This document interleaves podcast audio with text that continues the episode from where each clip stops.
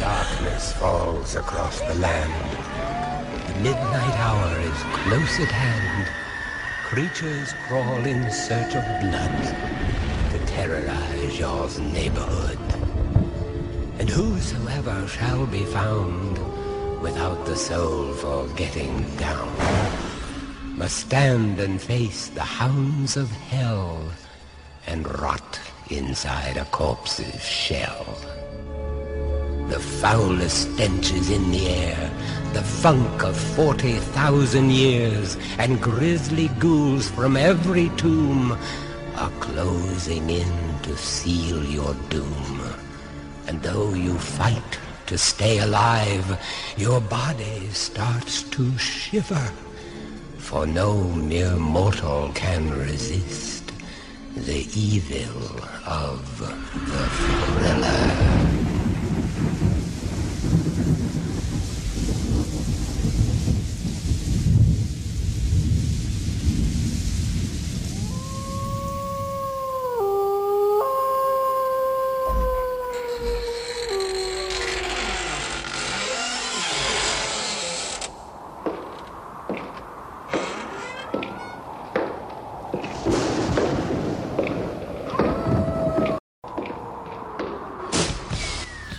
Hoje não choveu, episódio 1.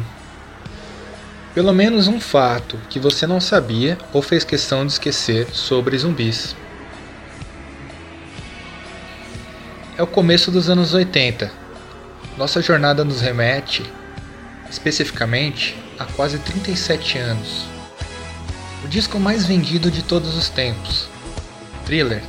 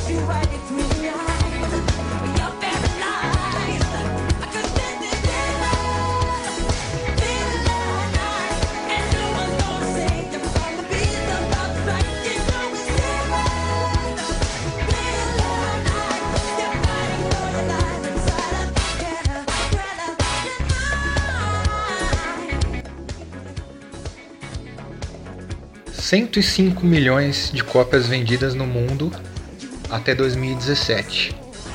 8 Grammys. E o meme do Gulimar doidão. Mas hoje, a nossa intenção não é abordar a carreira musical de Michael Jackson, nem a do nosso herói indiano preferido. O assunto que iremos abordar, abordar é zumbis. Ou pelo menos, te empurrar um fato que você não sabia sobre eles.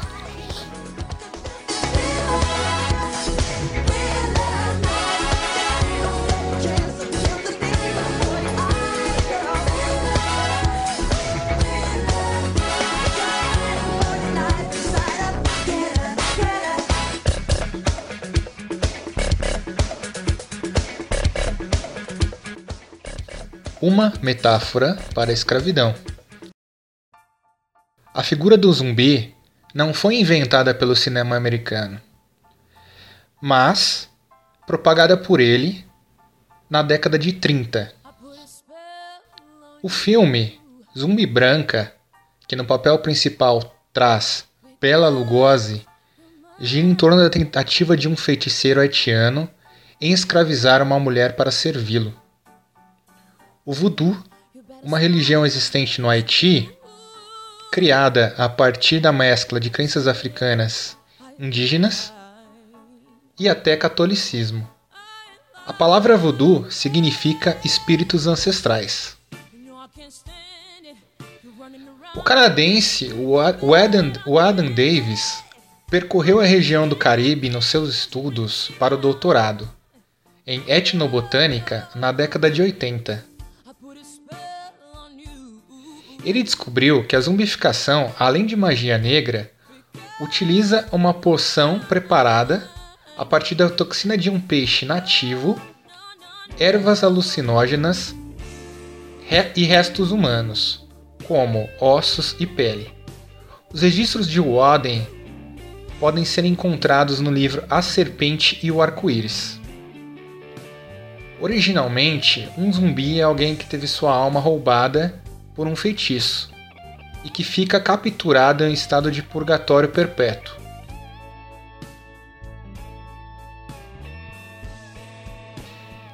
E que acaba sendo mandado para trabalhar como escravo em plantações.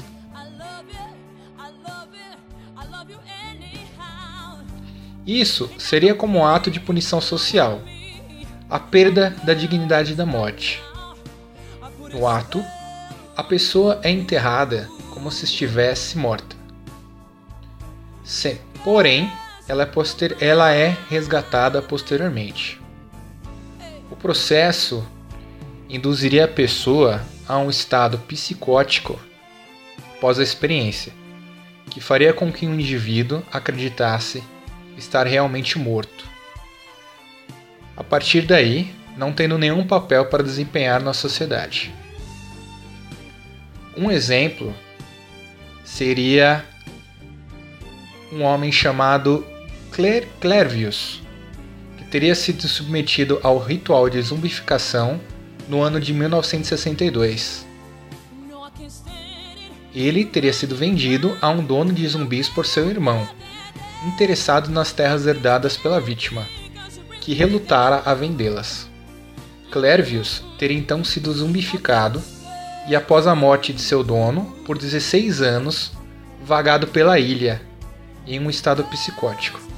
Em 1980, ele encontrou a sua irmã, que não reconheceu de imediato, vindo a fazê-lo apenas depois que ele contou histórias da infância, que apenas um irmão poderia saber. You're mine. Hey,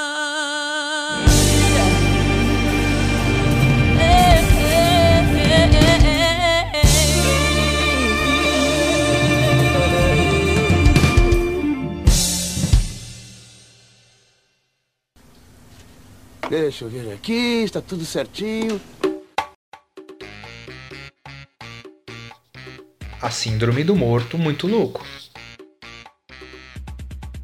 A Síndrome de Cotter, relatada em 1880 pelo neurologista francês Jules Cotter, no estudo de Omni et al. em 2016, nos informa que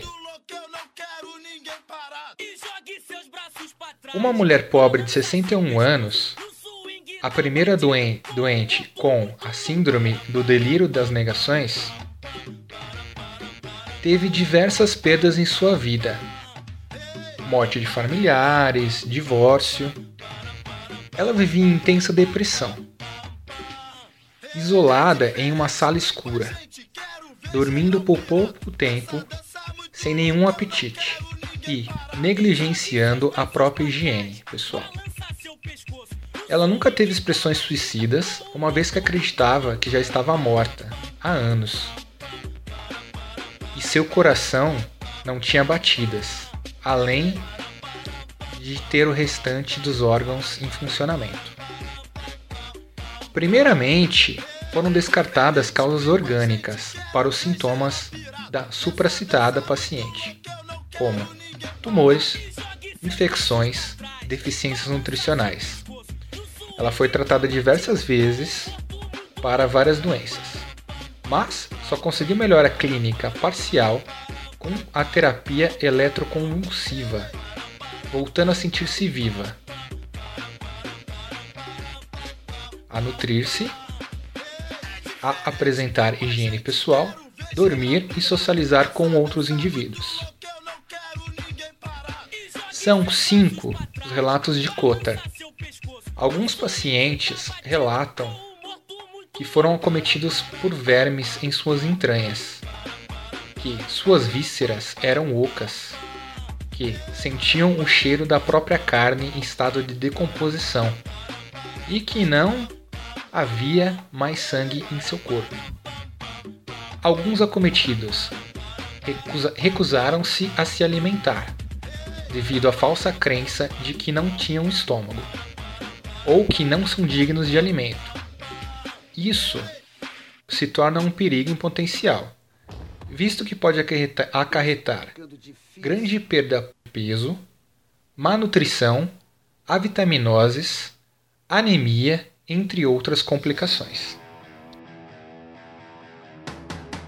Alguns, crentes na imortalidade, também desencadeiam dificuldades ao seu próprio bem-estar, já que podem pular de um prédio ou andar descuidadosamente pelas ruas, sem preocupar-se com sua vida, afinal, consideram-se já mortos. Há, entanto, a possibilidade da doença advir a partir de doenças pré-existentes, tendo relatos de casos envolvendo febre tifoide, epilepsia temporal, traumatismos e neoplasias do sistema nervoso central.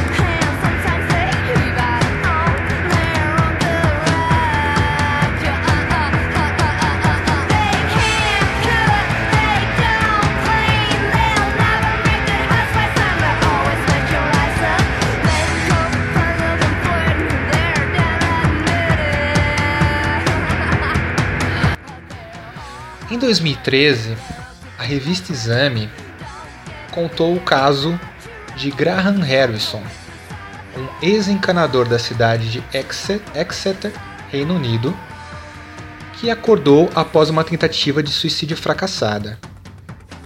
Como tentou se matar eletrocutado, achou que não tinha mais cérebro e que era um zumbi. Harrison foi diagnosticado com a síndrome de Cotter. Ele afirmou que não tinha mais olfato ou paladar e nem via sentido em comer, não sentia prazer e começou a vagar em cemitérios como um zumbi. O caso completo está disponível para, para leitura na revista New Scientist.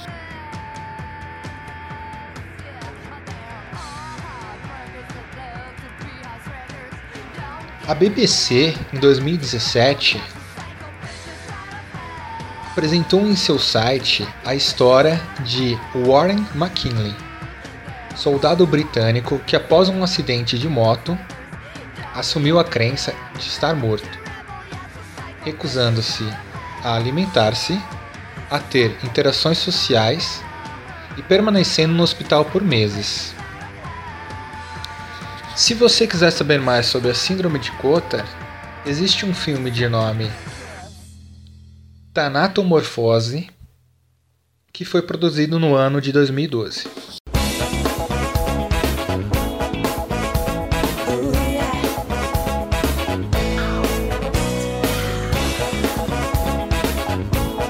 Proerd neles.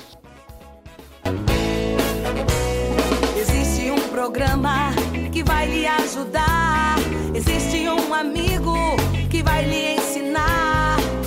problema drogas merece atenção.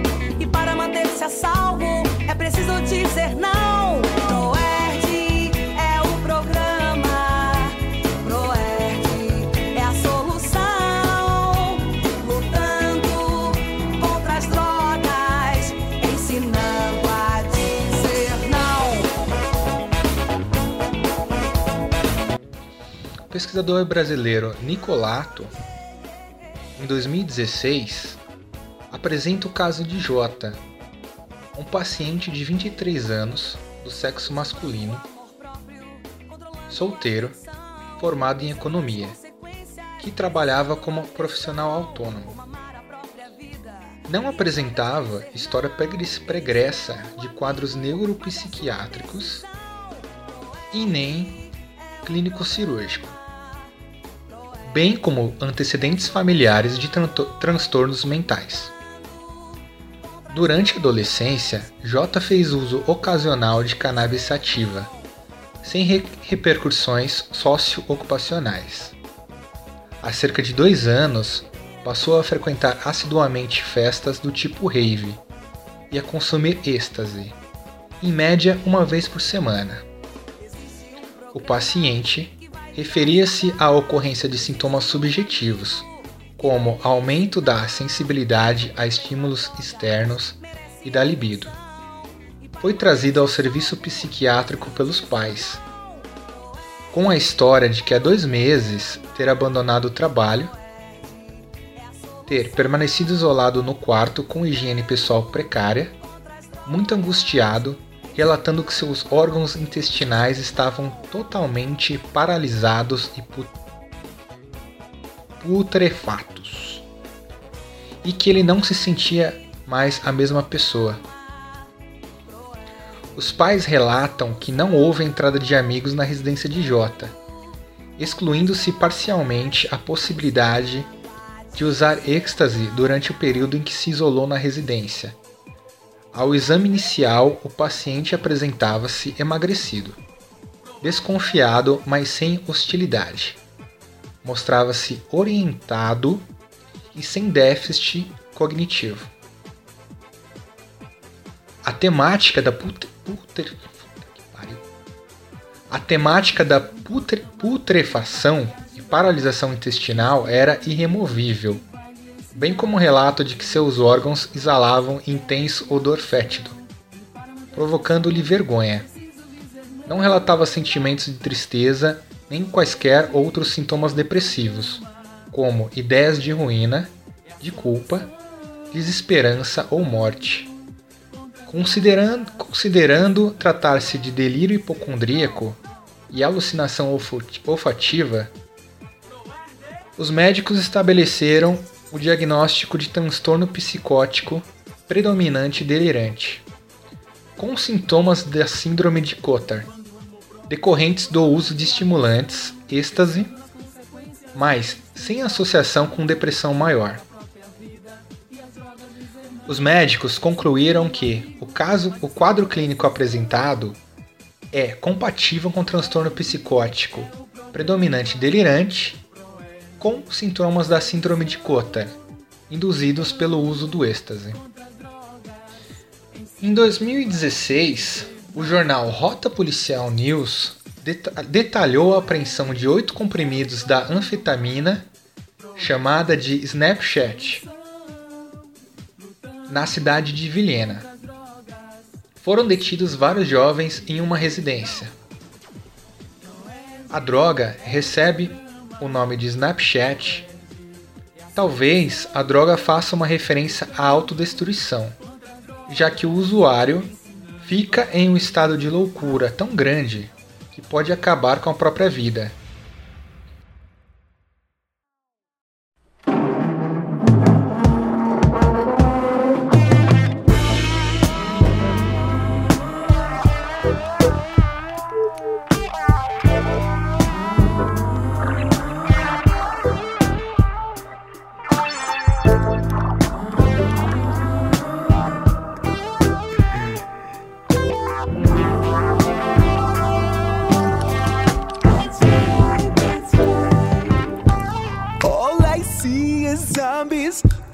Walking all around us. You can hear them coming.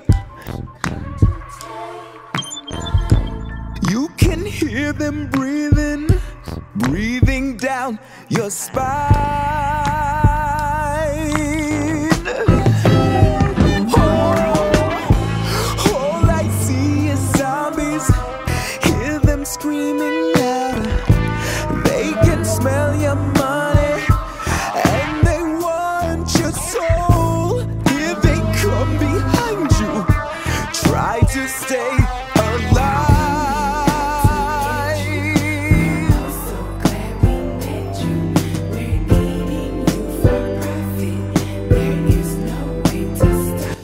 Chamada de Co- Cloud9 nos Estados Unidos, a droga foi alvo de debate no ano de 2012, após um, um rapaz sobre efeito do alucinógeno ter atacado um morador de rua e comido seu nariz, além dos olhos e boca.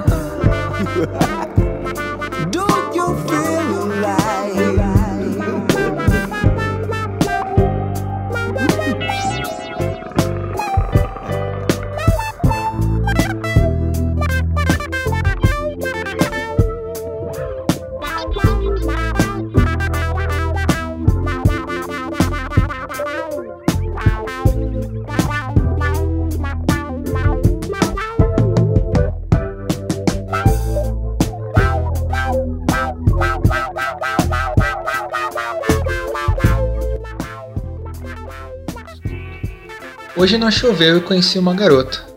Às vezes você a verá por aí andando pela cidade. Poucos percebem que ela não está morta. Não se pode perguntar nada à menina, porque ela nunca entenderá. Por que aqueles, aqueles zumbis comeram o cérebro dela? Zumbis comeram o cérebro dela. Zumbis comeram o cérebro dela. Foi assim que ela ficou. Foi assim. Foi assim que ela ficou. Foi assim que ela ficou desse jeito. E assim encerramos o primeiro episódio de Hoje Não Choveu, mais uma iniciativa de podcasts precarizados. Se um dia a gente vai gravar alguma coisa, eu não sei. Talvez dê na cabeça. Talvez a gente ache uma outra pauta que dê vontade de gravar. Tchau.